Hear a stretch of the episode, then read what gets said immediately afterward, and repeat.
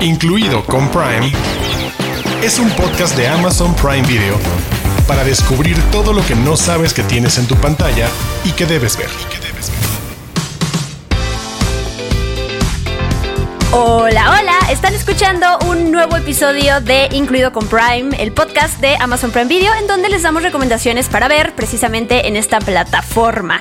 Ya es noviembre y eso quiere decir que se terminaron las recomendaciones de Halloween y de octubre. Ya puedo decir que, es que casi es Navidad, ya le iba a decir, no, esperen. Ya casi es Navidad. No, no, no seas Liverpool, no te adelantes. Calmada. Me gustó, me gustó ese ataque. Día fue, de muertos. fue elegante, elegante. No seas Liverpool. Yo soy Diana Su, estoy acompañada por los grandiosos Arturo Aguilar y Héctor Portillo. ¿Cómo están? Emocionado, feliz. Yo también, muy contento. Tenemos grandes temas para este episodio y voy a dejar que ustedes los presenten. Yo empiezo diciendo que vamos a hablar de Tom Hanks y de Meg Ryan. Vamos a platicar de Danny Boyle y de los hermanos Cohen. Ah, oigan, pues si ya estamos eh, de racha, pues hablemos de una vez del héroe de los niños eh, mafiosos, Martin Scorsese, señores. Muy bien. También va a estar en esta plática. y también ¿Pero tenemos. por qué? Ay, perdón. Es que pensé que ya te ibas a echar el programa entero tú ahorita hablando. ¡Ay, ay, cala! Nomás dije, ¿por qué, Diana? Cuéntanos, ¿por qué vamos a hablar de esto y tú ya tirándome todo? No, no, perdón. Que se escuche el efecto de fondo. tranquila. Fight, fight, fight, fight. Pero por mí no. Alentando a la pelea. Así. Yo no tengo nada que ver con eso. Diana está enloqueciendo de poder. Te juro, No, cálmate. te juro que fue súper inocente, que no sabía cómo interrumpir o no sabía cómo intervenir más bien para decir, además tendremos las Prime News con todo lo que se viene en Amazon Prime Video en los próximos meses, así que es lo que quería decir, perdón. Pero tenemos un regalo extra al final. Esto ha estado muy Tenemos caótico, perdón, tienes toda la razón, Sí, no te dejé presentar. Tenemos unas recomendaciones extras de la BBC publicó una lista de las mejores series de televisión y hay varias que pueden ver en Amazon Prime Video. ¿Comenzamos? Desde las profundidades. Joyas dentro de Amazon Prime Video.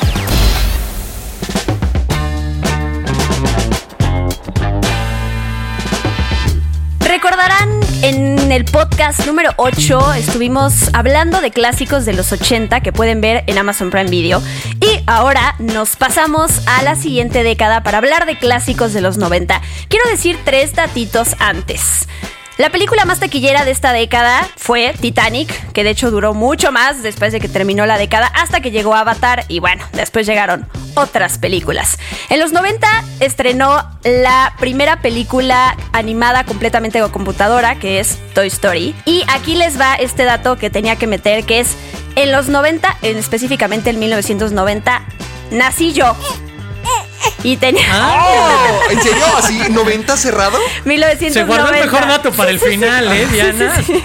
Haciendo todos los cálculos en, en mi cabeza, Diana. Te- tengo 30 años, no, pregúntamelo directo, no pasa nada. Tengo 30 31, años. Bueno, próximamente casi, 31. Tienes razón, sí, sí, así que Vaya, vaya. típico de quitarse años, típico de señores. Pero no estamos aquí para hablar de mí, obviamente. Ya me festejarán cuando se acerque mi cumpleaños. Pero justo vamos a hablar de algunos clásicos de los 90. Hay un montón, ya sabemos, pero elegimos cuatro para recomendarles. Y vamos a empezar con Goodfellas, película de 1990, precisamente cuando yo nací. Buenos muchachos se llama en español. Es considerada por muchas personas como esta película más alta en la carrera de Martin Scorsese. Ahorita les preguntaré qué opinan sobre ese comentario. Pero quiero empezar preguntándole a Arturo, esta película protagonizada por Robert De Niro, por Joe Pesci, eh, por Ray Liotta, ¿por qué rayos es cultural y estética y históricamente tan significativa esta película? Híjole, creo que son muchísimas razones y entre ellas el punto de madurez absoluta como director de Martin Scorsese, la recuperación y regeneración del gran mito de los gangsters visto desde otra perspectiva, de nuevo con un estilo dinámico, frenético, la parte musical obviamente en toda la filmografía de Scorsese es destacada por decir lo menos. Creo que es el, la conjunción de muchísimos factores, un gran reparto, una gran historia y sí, este gran referente del cine de gangsters que hasta antes pues, tenías obviamente en clásicos, en El Padrino y demás, pero una vez que llega Goodfellas sí es como el reset completo que eventualmente se convierte en lo que da pie a grandes fenómenos como podían ser Los Sopranos o todas las películas que ya en este siglo vimos otra vez de gangsters. Todo se le debe a Goodfellas en gran, gran medida y es el momento en el que simple y sencillamente, sin discusión, Scorsese se convierte en uno de los grandes autores de nuestro tiempo. De ahí en adelante simplemente ha sido ir sumando grandes títulos y grandes propuestas desde diferentes perspectivas, pero sí creo que Goodfellas es sin lugar a dudas una de sus mejores películas y que te la pasas súper bien. No hay manera de aburrirte, de desconectarte, de no sentirte enganchado a lo largo de la historia y los personajes. Y sabes, esta radiografía de la mafia que se hace a partir de un par de figuras y de cómo se involucran en esta vida precisamente de ser, entre comillas, buenos muchachos. Yo solo tengo algo que decir.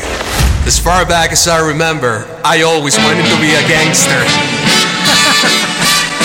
Muy bien, Héctor. Muy bien. Lo hiciste muy bonito. ¿Cuánto tiempo te tardaste en ensayar eso? Demasiado. Cuando venía camino en carretera estaba diciendo, no, sí, voy a poner la canción. No, y oye, qué bueno que, que, pusiste eso porque me recordó, vamos, a nivel incluso técnico, es uno, es una de las películas que remite a mí que he tenido la oportunidad de dar clases de cine o talleres de cine. Es imposible no pasar por el plano secuencia del, del Copacabana, que es precisamente al inicio de esa película, esa gran presentación en una sola toma sin cortes de cómo nuestro protagonista llega a este club y después de dos minutos, tres minutos de caminar, ya estás en el centro de la pista, te das cuenta de lo importante que es para este espacio, entrando obviamente desde la puerta trasera. Es una de las grandes secuencias. Sí, sí, sí, sí. E-, esa escena es una de mis favoritas de toda la película porque puedes notar de lo que se trata la vida de los gángsters. Nunca tomando las filas, nunca siendo paciente, yendo por atrás, por el camino fácil, conociendo a todos, saludando, pagando el, el dinero suficiente para poder entrar. Y mira, por lo peligroso la que propinita por aquí, la propinita, la propinita por allá. ¿Qué, qué, qué, por todos lados, por todos lados. Casual, pónganle aguacate a todo. Sí. Y lo hicieron. Le, o sea, le ponen su propia mesa frente al escenario. Mure Henry Hill. No, amo, amo Goodfellas. Es mi película de gangsters favoritas. Es una de mis películas favoritas de todos los tiempos. Y yo sé que es, es la crítica que siempre se le da a películas como estas, a películas como El Infierno. Me gusta mucho Goodfellas porque es demasiado entretenida. Yo sé que está mal el decir, yo quiero ser un gángster, pero es que esta película te quiere mostrar por qué la vida de gángster es tan deseada o tan divertida. Obviamente siempre te están diciendo, el crimen no paga y eventualmente todo lo que hicieron, todas sus malas acciones, pues van a regresar, como vamos viendo a través de la película, porque tanto como, es como el ascenso de Henry Hill, también es la caída y la caída de todo el imperio. Pero es que es demasiado divertida. Estos tipos se la pasan increíble. Están en prisión y están cocinando mientras que suena Beyond the Sea. Es un paraíso.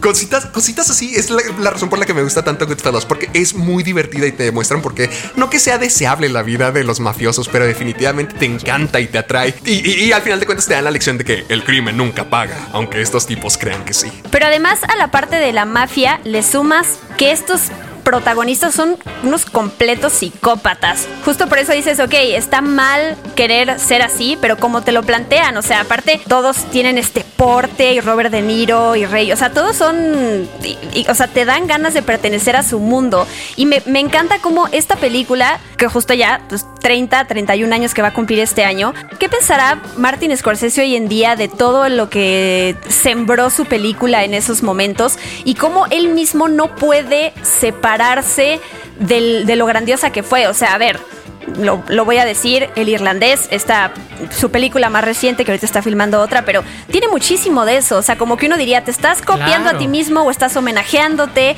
No, no se puede separar de esa narrativa.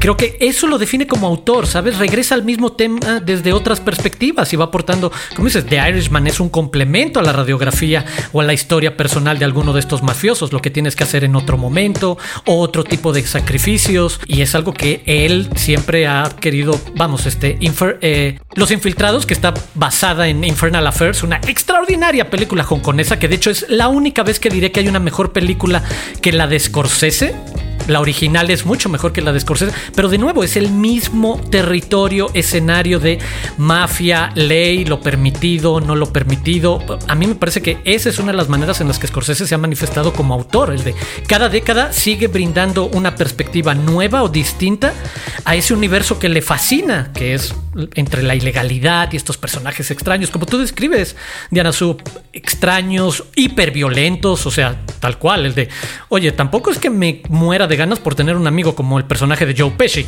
Funny Oh, how. No, por Dios. What do you mean funny? Funny how. Sí, sí, sí, sí, Lo, lo amo.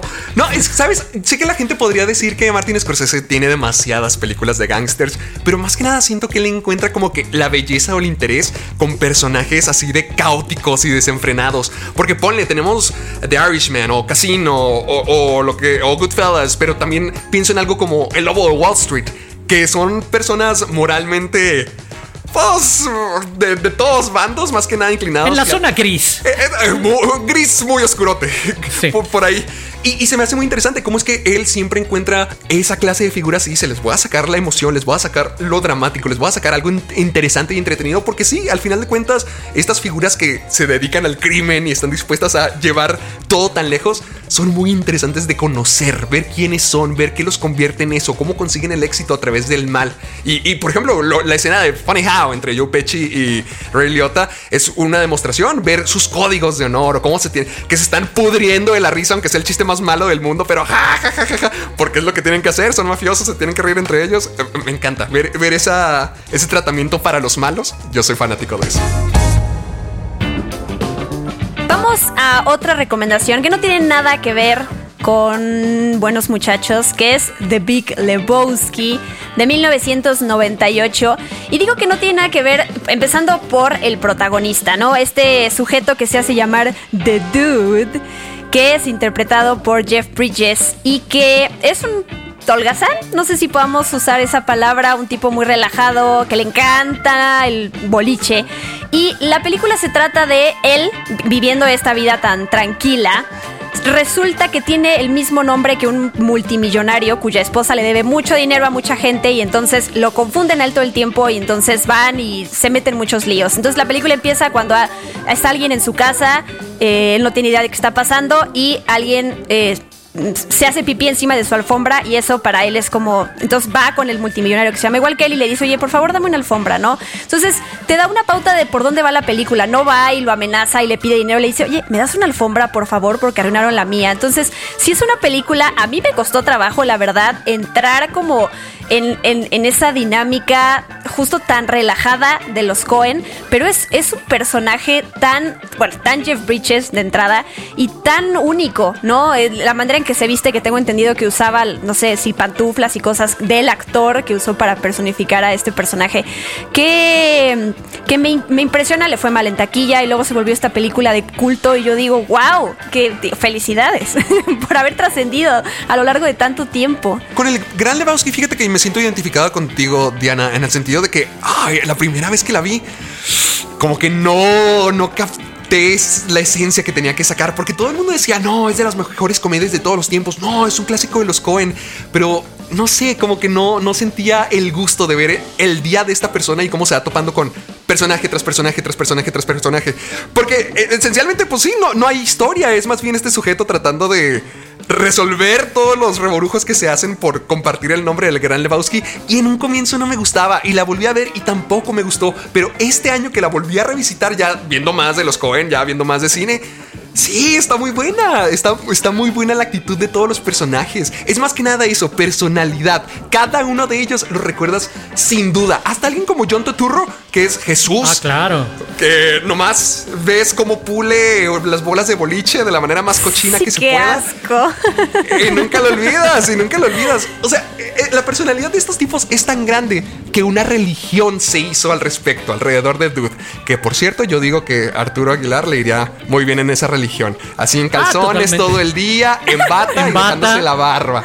Y fumando todo el tiempo, porque tal cual quiero aprovechar y ser sincero sobre lo que pasa en la película. Y creo que habla mucho de, de- de esa primera experiencia para muchos viendo la película. Es la película más pacheca del universo. Sí. Tal cual, el nivel de creatividad hacia dónde se mueve es casi como un sueño. Los conceptos consecutivos absurdos con los que se va encontrando de dude. Es el de, ah, bueno, crees que va a resolver exacto el problema de su alfombra, de su tapete, a partir de que pues, sí va a ir a buscar a su homónimo. Pero esa es solo la puerta de entrada a una serie de experiencias y personajes de lo más absurdos, bizarros, extraños, que para mí significa una pachequez absoluta, como lo demuestra Jeff Bridges y su personaje todo el tiempo que apenas tiene oportunidad, se va a estar echando su, su trago o se va a estar echando su gallito, su toque de marihuana o algo así. Es el, creo que es parte de la identidad, de la provocación de los hermanos Cohen. Yo me enamoré, tal cual. Para mí es una etapa en la que empecé a ir muchísimo más al cine. Me tocó ese estreno, me tocó ver nacer esas voces del cine independiente de los. Coen y decir, estos están en un trip súper diferente. Y tal cual era eso, invitarte a un trip de la mano de un pachequín que se mete en unos problemas increíbles y que no te vas imaginando la sorpresa tras sorpresa. Y que me parece, y con esto cierro, es, me parece que explica lo que señalaba Diana Su, porque en su momento no fue el éxito de taquilla, mucho menos fue el éxito de crítica, sino que requirió el paso del tiempo, el apreciar a los Cohen también como autores a muchos otros niveles para entender por dónde venía ese ejercicio de diversión, súper lúdico, súper provocador, eh, tal cual, de romper un poco ciertas ideas rígidas, porque estoy de acuerdo un poco contigo, Héctor. No hay una trama sólida detrás, es la serie de accidentes que va tratando de resolver este cuate y tal cual como te vas metiendo en cada vez más broncas y más broncas y con otros problemas y con otros personajes en lo que tú creías que ibas a resolver. Pero sí, eh, es una religión que yo abrazaría con muchísimo cariño. Así te quiero ver en crisis. Oigan, Ok, no, no, no, o sea, lo No, no, puedo no, hacer sin no, entrar en crisis. digo, digo, sí, puedo dejar sí. la barba y andar en deseo lo bata mejor, y todo Arturo, eso. te deseo lo mejor. Yo la verdad diría que es una actitud que deberíamos de adoptar todos. Además, si vivimos en el mundo tan acelerado en el que vivimos, andar así en la vida con una bata y pantuflas y que realmente digas, hoy me vale madres lo que lo que tenga que hacer. Eh, O sea, esa es una actitud que a mí me encantaría llevar de repente, la verdad. Sí. El valemadrismo, De que es la repente, religión. para siempre. Sí, sí, Todos sí. deberíamos de vivir así empantuflados. No, en no siempre tampoco. Espérate. Churros De, para de vez todos. en vez. De vez en vez. Que te, que te vean pasear por el supermercado en bata y pantuflas. De vez en vez está bien. Está bueno, está bueno. Ya que estamos hablando de pacheques, pues podemos pasar rápidamente al siguiente, a la siguiente recomendación, que es Train Spotting. Que Ah, es, es perfecto, Wow, ¿no? toda La transición Muy bien perfecta. bajado ese balón. Bien. Aplausos a Diana Su, Bien, Diana. Conduce este programa siempre. Lo ensayé muchísimo. Ay, si no, no me salió espontáneo, no, no es cierto. Oigan, a ver, a mí. No, deberían de saber que teníamos el orden distinto y ahorita lo ajustó súper chido. Sí, exacto. Habría que decir eso. Fue natural. Gracias por defenderme, Arturo. Pues vean, eh, Trainspotting 1996, la película que es, pues sí es, es- sí es el puntapié para la carrera de Danny Boyle y de Ewan McGregor, aunque ya tenían un eh, par de películas, de hecho, en donde habían estado, bueno, una película donde habían estado juntos ellos. Y a mí me, me parece muy interesante la reflexión de esta delgada línea que sigue la película de mostrarte lo que es las drogas, la, adicción a la, heroína específicamente, te muestran el, el lado aterrador, perturbador, pero también te muestran el lado divertido. Y justamente la película fue polémica por eso, porque es como, a ver, ¿qué mensaje me quieres dar? O sea, la gente le está pasando bien en pantalla, recaen, eh, pero se levantan. Entonces, sí entiendo esta parte y además los protagonistas es difícil al principio hacer, o sea, conectar con ellos, ¿no? Porque sabes que están perdidos, saben que estás, estás, eh, piensas que estás malgastando su vida a partir de lo que tú ves, ¿no? Entonces, eh, me llama la atención cómo la película se volvió, es, es tan importante y, tiene estos personajes que podrían ser antihéroes, todos. Entonces, no sé, ¿qué opinan de Trainspotting, Héctor? A mí me encanta el monólogo del comienzo, el de Choose Life. Porque literalmente está diciendo todas las cosas aburridas de la vida, todo lo convencional que sería la vida. Como escoge eso, escoge eso, esco- escoge la vida. Y constantemente los vemos hacer todo lo contrario. Vemos la decadencia de este Ewan McGregor, pero quiere recuperarse. Ay, me acuerdo de la escena del bebé cuando lo ve en, en- en el Oh, techo. Qué miedo. Está, está muy trippy. O sea, no sé, está muy padre ver la filosofía desde ese punto de vista, desde alguien que está totalmente desconectado con la realidad, pero al mismo tiempo quiere regresar a esta. Y ah, no sé si la primera vez que vi Trainspotting sí me afectó bastante, sobre todo esa transición de cuando trata de conseguir la sobriedad y no puede, y no puede, y no puede, y no puede, y todo lo que se va desarrollando a partir de eso. Ahí es donde me volví fanático de Iwan McGregor. para ese punto nomás lo conocía como Obi-Wan Kenobi, pero verlo joven aquí, rapo, pelón, corriendo de la vida, ah, tratando de, de encontrarse a sí mismo, volver a recuperar el control de todo, me enamoró de él totalmente. Miren, les voy a decir, yo tengo ese póster desde los 90. El de Choose Life. Lo tengo no puede ser. Nada de, más como de los 90. lo y tengo solo como, ajá, y tengo como cuatro pósters nada más. Y uno de ellos es Raging Bull, por ejemplo, ahorita que hablábamos de Martin Scorsese. Pero sí, me parece eso, la provocación absoluta del momento sin filtros. Es el de, sí, el mundo de las drogas, para bien o para mal, tiene esas dos caras. Por supuesto que hay una parte de salud, una parte de afectación, de desconexión con la realidad. Pero cualquier persona que se haya metido en todo todos esos caminos en cualquiera de sus manifestaciones, te va a decir que hay una parte de sí, de emoción, ¿sabes? De éxtasis, de por algo desean hacerlo y de repente también por algo se enganchan. Y la película tal cual no no se detiene, no se corta, como dicen por ahí, para mostrarte esas dos caras y hacerte sentir incómodo con el, oye, ¿a dónde van estos cuates? ¿No vas, ¿Dónde vas a acabar? Cuando, como dice Héctor, lo intentas separarte, alejarte, pero tu propio círculo y tus propios amigos te empujan a que no.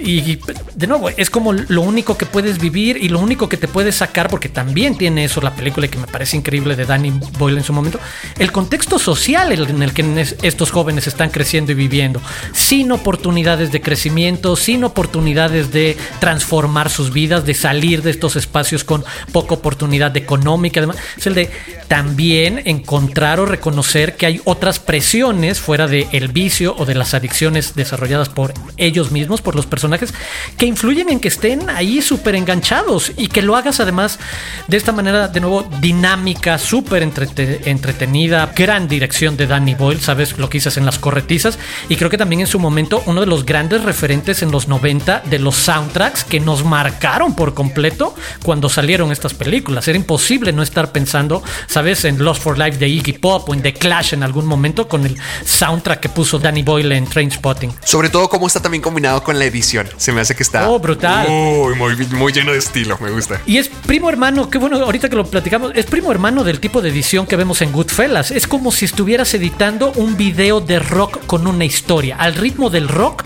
editas una historia. Y Scorsese es de los grandes editores, o mejor dicho, Thelma Schumacher, su editora de cabecera de toda la vida, son maestros de la edición y creo que Danny Boyle es un digno heredero de esa tradición de saber que la edición es otro recurso narrativo increíble que no nada más es hacer cortes rápidos, es jugar con el ritmo de la música o las emociones o los momentos y Trainspotting es increíble. Estamos demasiado densos con nuestras recomendaciones, lo cual está bien. Pero, pero vamos a ponernos románticos. Exacto. O algo así. Quiero que cerremos estas recomendaciones con algo de comedia romántica. Y para eso, ¿quién mejor que Tom Hanks y Meg Ryan con Nora Ephron y You've Got Mail? Tienes un email que cada vez que la veo, así, me da tanta ternura escuchar el sonidito de cuando te conectabas a internet y lo que se tardaba. Sí, y a veces no funcionaba, ah, ¿eh? A veces no te llegabas a conectar. Tenías que volver. Qué horrible. Ah, así era el mundo antes. Yo lo vi y dije, qué horrible, ¿qué es esto? Oh, sí. Si alguien descolgaba el teléfono en tu casa, adiós internet. O sea, tú nunca sufriste esa parte de mamá, cuelga. Y ya te habían desconectado. Exacto, andar pidiendo permiso de quién le tocaba usar el internet. Sí, eso hasta yo lo viví. Sí, sí, sí. Pero bueno, esta línea película, justo comedia romántica que no tiene nada que ver con mafiosos, con sangre, con drogas y con holgazanes, como de Big Qué, qué curioso programa, ¿eh? La droga del amor. La droga del amor. Sí, Feel Good Movie. Es una de, las favoritas de las películas favoritas de mi mamá, la verdad. Quería meterla también porque es esa película a la cual recurre siempre para recordar que el mundo es lindo, ¿no? Que las casualidades y las y, y estas conexiones y la persona que te puedes encontrar en la calle puede ser tu rival pero luego puede ser tu amor. O sea, como esta linda historia, la verdad, que es la tercera película en la que participan Tom Hanks y Meg Ryan. Las pasadas fueron Joe versus The Volcano y Sleepless in Seattle. Y a mí me encanta esa química que tienen. Los adoré. O sea, yo, yo estaba como gorda con mi bote de nieve, así con mis pañuelos listos. que sí, no se encuentren de que cuando se van a dar cuenta de que son el uno para el otro. Es gritándole, gritándole a la pantalla, ahí está, voltealo, ahí está, está No, atrás de cuando ti. comienza la película y toda la secuencia de que están caminando por los mismos lugares, de que, ¿por qué? Sí, ¿Por si no qué hubiera habido películas, sí, sí, o sea, bueno, hubiera estado un poco más corta la cosa. Sí, no, se me hace bien bonita, sobre todo. O sea, es, es la típica comedia romántica de que se odian al comienzo, luego se vuelven a enamorar y se reconocen. No, preciosa, preciosa la cosa. Y me encanta la temática noventera del internet. Amo cuando las películas viejas hablan de algo que ya tenemos bien establecido hoy en día. Ay, e- es, es un poquito antigua, es un poquito antigua. Tiene, Sí, sí, sí. tiene, tiene 21 años. Tiene 23 años más o menos.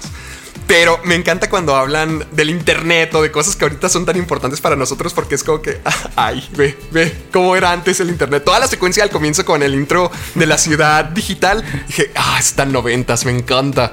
Y, y- y la combinación de estos dos tipos de Meg Ryan, de Tom Hanks, de Joe y Caitlin, los adoré. Adoré la química de odio, adoré cómo siguen chocando, pero estos tipos se desean y merecen estar juntos. Además sale Dave Chappelle y nunca me imaginé eso, que estaría en Ah, una sí, comedia sí, sí. romántica. Sí, cierto. Eso me- Sí, sí, el sí. polémico Dave Chappelle. El Sí. polémico Dave Chappelle. Yo también me declaro fan de esta película. Me parece una Sí. de las mejores comedias románticas, extraordinariamente bien escrita, muy entretenida, disfrutando enormemente eso, el retrato de la prehistoria digital, quienes vivimos ahí, el primer sacar tu primer correo, las dinámicas que en ese momento, tal cual, no había, ya sabes, las aplicaciones de mensajería o las redes sociales como ahorita que nos permiten estar como en eterno contacto digital. Es no, en ese momento sí significaba el esfuerzo, el extra de conectarte, ir a revisar tu bandeja o tu correo a ver si había un nuevo mensaje y a partir de ahí construir la historia me parece como muy muy bien aterrizado porque el otro dato que les quiero compartir es que además esta es una adaptación en buena medida de The Shop Around the Corner, la película de Ernest Lubitsch, uno de los grandes directores de comedia de la historia del cine norteamericano, eh, protagonizada por James Stewart y Margaret Sullivan, que contaba precisamente la misma dinámica de esta tiendita de libros, esta pequeña librería independiente que se ve amenazada por cerrar porque llega otro negocio mucho más grande. De nuevo, modernizado 50 años en el futuro, pero de manera precisa para ponerlo en ese contexto de cuando llega el Internet, cuando además todos sabemos estas grandes cadenas como Barnes Noble, como y, similares se convirtieron en la gran amenaza de las pequeñas librerías independientes o, de barrio. Y es el de, de nuevo, es un contexto adecuado para ese momento utilizando una historia clásica. Y Meg Ryan y Tom Hanks no tienen desperdicio. En verdad creo que es bien difícil pasarla mal viendo esa película. Sí, y ahí les va una cosa. Si quieren encontrar algo de mafia en esta película, Tom Hanks se la pasa citando al padrino.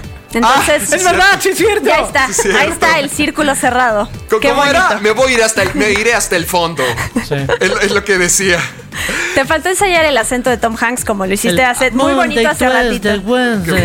Ah, bueno, sí, del padrino en realidad, tienes razón. El- take- Pero es una leave the gun, take the cannoli. Ah, en español dicen, deja el arma, toma el espagueti. Es como lo, lo más estereotípico. No, se me hace bien triste lo que ocurrió con Meg Ryan. De que ya le, hundieron la carrera. Sí saben lo que pasó con Russell Crowe y todo eso, ¿no? Ah, bueno, sí. Eh, se supone que Russell Crowe y Meg Ryan estaban juntos, pero cada uno engañó respectivamente. Y el público y todo el mundo estaba muy enojado, pero el público perdonó a Russell Crowe y la carrera de Meg Ryan ahí se estancó. ¿Y por eso sigues queriendo defenderlo de que canta bien o algo así? ¡Ey, ey, ey! De- no, no mezcles Es el duda, arte con la persona. Eh, es duda, es duda. Lo que es él para un amigo. Lo que él hizo en Los Miserables es arte, así que yo no lo voy a juzgar. Para Buenas Héctor. noches. Paremos. Terminé por hoy. Párale a la pachequez, Héctor, y dejemos que Diana cierre este episodio. Sí, por favor. Eh, todo lo que acabamos de decir lo encuentran en el catálogo de Amazon Prime Video, pero también en la tienda de Amazon Prime Video. Recuerden que pueden rentar y comprar películas y ahí están otros clásicos de los 90 como La lista de Schindler, Swingers, Clerks, Belleza Americana, Sospechosos Comunes, Wayne's World, Clueless y Antes del Amanecer. Prime News. Noticias calientitas de Amazon Prime Video. Fans de la Rueda del Tiempo ya pueden disfrutar el tráiler oficial ahora en una experiencia inmersiva en video en 360 y con audio espacial surround, que permite ver el tradicional tráiler 2D en una rueda tridimensional virtual. No se lo pierdan, está disponible en el canal de Amazon Prime Video en YouTube. Prime News. En Amazon estamos de fiesta. Ya que el 6 de noviembre Alexa celebra 3 años de haber llegado a territorio mexa. Durante este tiempo, Alexa se ha vuelto cada vez más inteligente y ha ayudado a los mexicanos a tener una vida más fácil y divertida. A través de comandos de voz para establecer alarmas, controlar dispositivos de casa inteligente compatibles, entre muchas cosas más. Si quieren festejar su cumpleaños, pueden pedirle, Alexa, brinda conmigo. Alexa, canta tus mañanitas. Y Alexa, modo payaso. Prime News. Otra noticia más de Alexa. La audiodescripción Prime Video es una nueva habilidad de Alexa que permite preguntarle a Alexa qué series o películas disponibles en Prime Video cuentan con audiodescripción, haciendo que descubrir estos contenidos sea más fácil y no se dependa de una búsqueda en la televisión. Para utilizar esta nueva herramienta solo tienen que decir Alexa abre audiodescripción Prime Video. Incluido con Prime, es un podcast de Amazon Prime Video. En esta ocasión es el turno de Arturo de recomendarnos algo extra para ver en Amazon Prime Video y quiero contarles algo. Recientemente, la BBC Culture elaboró una lista de las 100 mejores series de televisión del siglo XXI y me enorgullece muchísimo y por eso quería yo presentarlo, que Arturo forma parte de estos especialistas, que periodistas, críticos, académicos, etcétera, que justo formaron parte de la encuesta para decidir qué series iban a entrar en esta lista de 43 Ah. países, así que felicidades de entrada. ¡Ah, ya! Muchas gracias, gracias, gracias. ¡Órale! ¡Wow!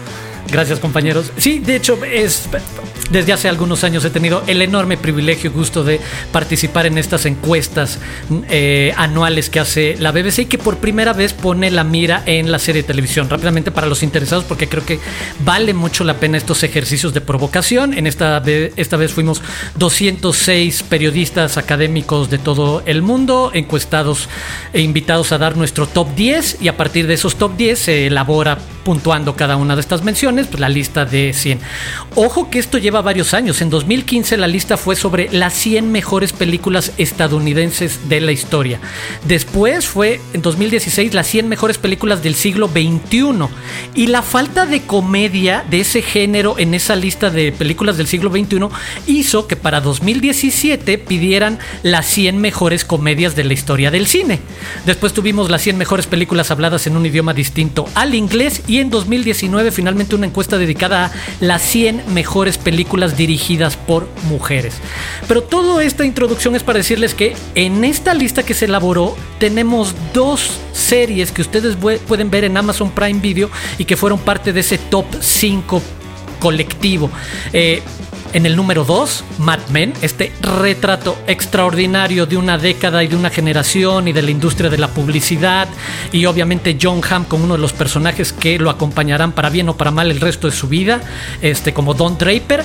Pero también en el número 4, Fleabag, una serie que se, Diana Su y Héctor disfrutan y aman enormemente, pues bueno, a pesar de ser una serie de 2016 a 2019, relativamente reciente, se logró meter en el lugar número 4 de esta lista de 100 series de televisión. Así que los interesados, en verdad, en cualquiera de nuestras eh, cuentas de correo pueden, digo, en cuentas de correo, cuentas de redes sociales pueden encontrar este el link para, Estamos los para leer 90, toda esta los lista. 90. Exacto, me dejé llevar, muy bien, sí, cierto, Héctor, tienes toda la razón.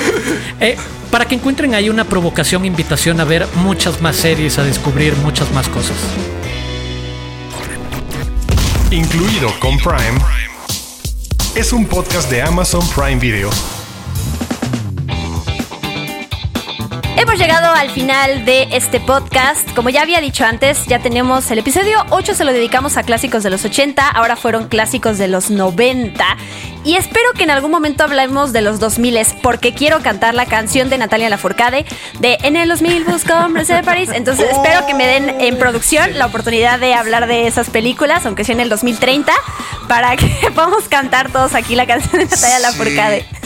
¿Dónde sale esa canción? ¿En Amarte Duele? Ah, no sé. Yo creo que salen varios, no sé, películas. ¿Qué? No, no sé, nomás la cantaste y así fue como que, ah, me sentía apapachado, güey, de que, ah, early 2000s, uf, Early qué época. 2000. Muchas gracias a los dos.